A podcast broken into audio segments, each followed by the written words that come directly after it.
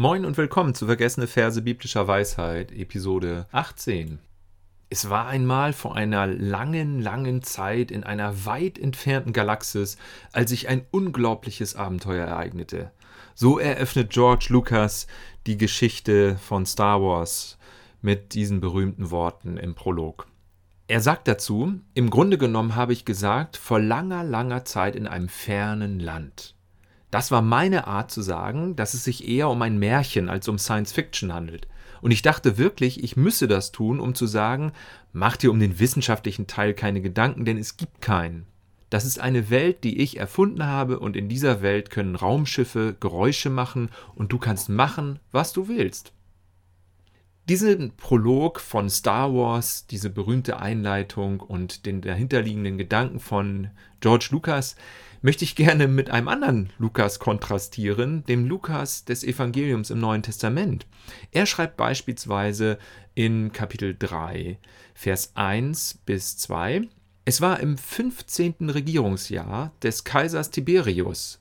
Pontius Pilatus war Statthalter von Judäa, Herodes Antipas regierte als Fürst in Galiläa, sein Bruder Philippus in Iturea und Trachonitis und Lysanias Lysanias in Abilene. Hohepriester waren Hannas und Kaiaphas. In dieser Zeit erhielt Johannes, der Sohn des Zacharias, draußen in der Wüste einen Auftrag von Gott. Noch genauer, detaillierter und bestimmter kann man die Zeit, in der sich diese Ereignisse abspielten, ja kaum kennzeichnen und markieren. Allein acht Personen werden, inklusive Johannes, dem Täufer, werden hier erwähnt, sieben davon mit bestimmten Regierungs- oder zumindest Leitungsfunktionen in der Gesellschaft, religiös oder vor allem politischen äh, Leitungsämtern. Diese Zeitkennzeichnungen, diese Markierungen erscheinen dem Leser ja manchmal völlig überflüssig und man denkt so, ähm, muss ich das jetzt lesen? Warum ist das wichtig? Lukas, warum schreibst du das? Es kommt einem manchmal nervig vor oder geradezu sinnlos und äh, auch ich neige dazu, das einfach schnell zu überspringen, um dann zur eigentlichen Botschaft zu kommen oder zu der Geschichte zu kommen, die dann erzählt wird. Nicht so tut es aber der Evangelist Lukas. Und im Kontrast zu dem Regisseur George Lucas, der die ähm, berühmte Star Wars Trilogie beziehungsweise die weiteren Filme dann auch erfunden hat, da sieht man doch, dass es hier um ganz, ganz bestimmte Personen, Ortskennzeichnungen und ganz bestimmte Zeitkennzeichnung geht. Es war im 15. Regierungsjahr des Kaisers Tiberius. Während bei George Lucas heißt es, es war vor einmal vor langer, langer Zeit in einer weit entfernten Galaxis. Das ist sehr unbestimmt. Bestimmte Zeiten und Orte scheinen im Lukasevangelium wichtig zu sein. Und es scheint Lukas dem äh, Historiker und Arzt wichtig zu sein, diese Personen und diese Orte und Zeiten zu kennzeichnen, hervorzuheben, zu betonen, weil es Orte sind, die man erinnern soll. Die Leser sollen an, sich an diese Orte erinnern und er hält sie fest, weil es bestimmte Zeiten waren, in denen Gott aktiv war. Warum ist das für mich wichtig? Warum ist das für dich wichtig? Warum ist das überhaupt wichtig und heilsam vielleicht auch bestimmte Zeiten hervorzuheben, sodass wir uns an die Geschichte, die in ihnen in diesen Zeiten und Zeiträumen geschehen ist, erinnern können? Warum lohnt es sich, bestimmte Zeiten hervorzuheben, sodass ich mich an eine bestimmte Geschichte oder an die größere Geschichte, in der ich teil bin, erinnern kann? Sodass ich mich daran erinnern kann, dass Gott aktiv war in meinem Leben. Warum sind Geburtstage wichtig? Geburtstage sind natürlich deshalb wichtig, weil sie eine Erinnerung für mich sind, dass mein Leben wertvoll ist, dass es gut ist, dass ich auf der Welt bin. Und wenn ich Glück habe, erinnern mich Freunde oder Familienmitglieder daran, an dem Tag. Und Geburtstage helfen mir, das Leben zu feiern, das Leben dankbar zu betrachten und mein Leben zu feiern. Warum sind so etwas wie zum Beispiel Tauferinnerungen wichtig? Tauferinnerungsfeiern.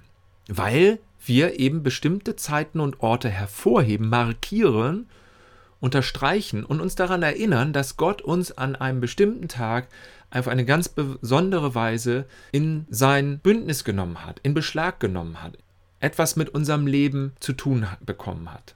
Und dafür können wir ihm danken. Es scheint wichtig zu sein, besonders bei Lukas sieht man das, zu überlegen, auf welche Weise kennzeichnen Menschen Daten und Zeiten und Orte. Es scheint ihm nicht überflüssig, sinnlos oder irrelevant zu sein, zu markieren, an welchem Zeitpunkt wer regiert hat und an welchem Ort die Geschehnisse stattgefunden haben, damit man nicht vergisst, dass Gott aktiv in unserer Mitte war. Lukas macht das auch zum Beispiel in der berühmten Weihnachtsgeschichte in Kapitel 2. Die fängt ja schon so an, dass in Vers 2 gesagt wird, es war das erste Mal, dass solch eine Volkszählung durchgeführt wurde. Sie geschah, als Quirinius Statthalter in der Provinz Syrien war. Auch für ein Märchen eigentlich vollkommen überflüssig, wenn wir mit George Lucas noch einmal überlegen, was es, worauf es in einem Märchen ankommt. Es war einmal vor langer, langer Zeit. Das braucht man nicht solche Angaben, dass es einen Quirinius gab, der damals eine ganz bestimmte politische Funktion halt hatte, und zwar in dem Ort in der Provinz Syrien. Lukas beginnt häufig einen neuen Abschnitt in seinem Evangelium mit solchen Angaben. Er kennzeichnet die Zeit, in der er schreibt. Er sagt, das und das war gerade los, als ich das aufgeschrieben habe. Oder in der das die Geschehnisse stattgefunden haben, von denen ich berichte sodass wir also einen bestimmten Zeitpunkt in der Geschichte markieren können und der Leser kann dann sagen, ja, ah, stimmt, daran erinnere ich mich, denn damals ist dies oder das passiert. Wie markierst du bestimmte Zeitpunkte in deinem Leben, in deiner Geschichte? Wie kennzeichnest du sie? Vielleicht lohnt es sich zu überlegen, auf welche Art und Weise ich bestimmte Zeitpunkte hervorhebe, in denen etwas Bestimmtes in meinem Leben los war und Gott darin aktiv war. Und zwar in einer solchen Weise, dass wir uns daran erinnern und sagen können, ja, das und das sind die Orte und die Zeiten, in denen das stattfand.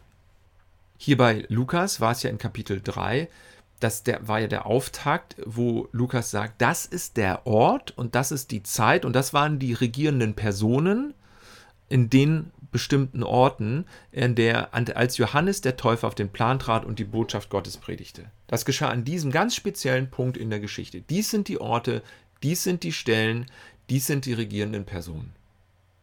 Wenn ich anderen zu, einem, zu ihrem Geburtstag gratulieren will, versende ich vielleicht eine Gebur äh, Geburtstagsgrußkarte oder ich schicke eine SMS, ich schicke eine WhatsApp-Nachricht, Facebook-Gratulation und so weiter. Und diese Nachrichten, die versende ich ja nicht willkürlich an irgendeinem Tag oder auch an irgendeine Person, egal zu wem, ja, sondern zu einer bestimmten Person, an einem ganz bestimmten Tag. So markieren wir die Zeit. Manche hängen sich auch eine Sporttrophäe als Erinnerung an die Wand für eine bestimmte erbrachte Leistung. Irgendetwas, was einem jemand geschenkt hat, hängt man sich an die Wand. Oder ich hänge mir Fotos an die Wand, lass mir durch meine Foto-App die Bilder von vor fünf Jahren zeigen und so weiter. All dies dient dazu, dass ich sagen kann, ach guck doch mal, das habe ich da in diesem Zeitpunkt gemacht, erlebt und in all dieser Zeit war Gott aktiv in meinem Leben.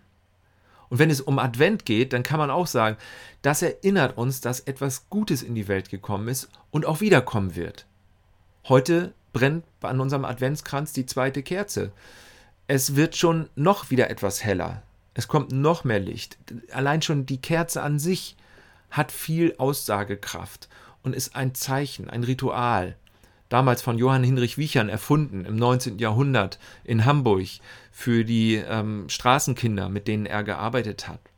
Sodass er etwas Licht reinbringen wollte und eine Vorfreude steigern wollte. Er sagen wollte, guck mal, du darfst heute eine Kerze anzünden. Das heißt, es kommt etwas Gutes in die Welt. Es ist schon etwas Gutes gekommen und es kommt noch etwas Besseres in die Welt.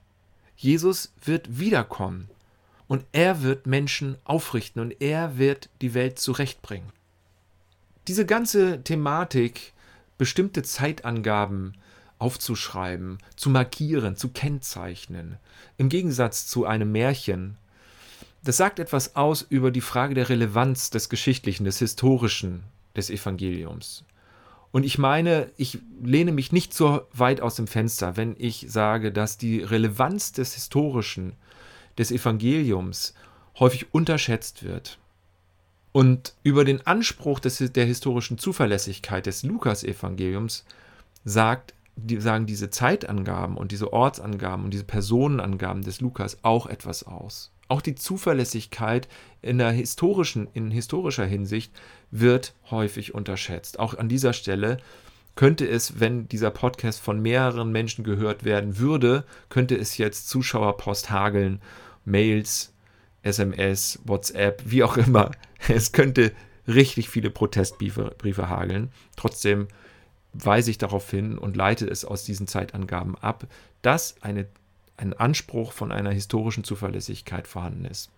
Und dass das nicht irrelevant ist, dass das nicht egal ist, wann, wo, was geschehen ist, wo Gott aktiv war. Zeitkennzeichnungen sind nicht irrelevant. Sie rammen Pflöcke ein ins Geschichtsbewusstsein, an denen wir uns entlang hangeln können und dank derer wir auch mutig in die Zukunft gehen können. Soweit an dieser Stelle. Bis zum nächsten Mal.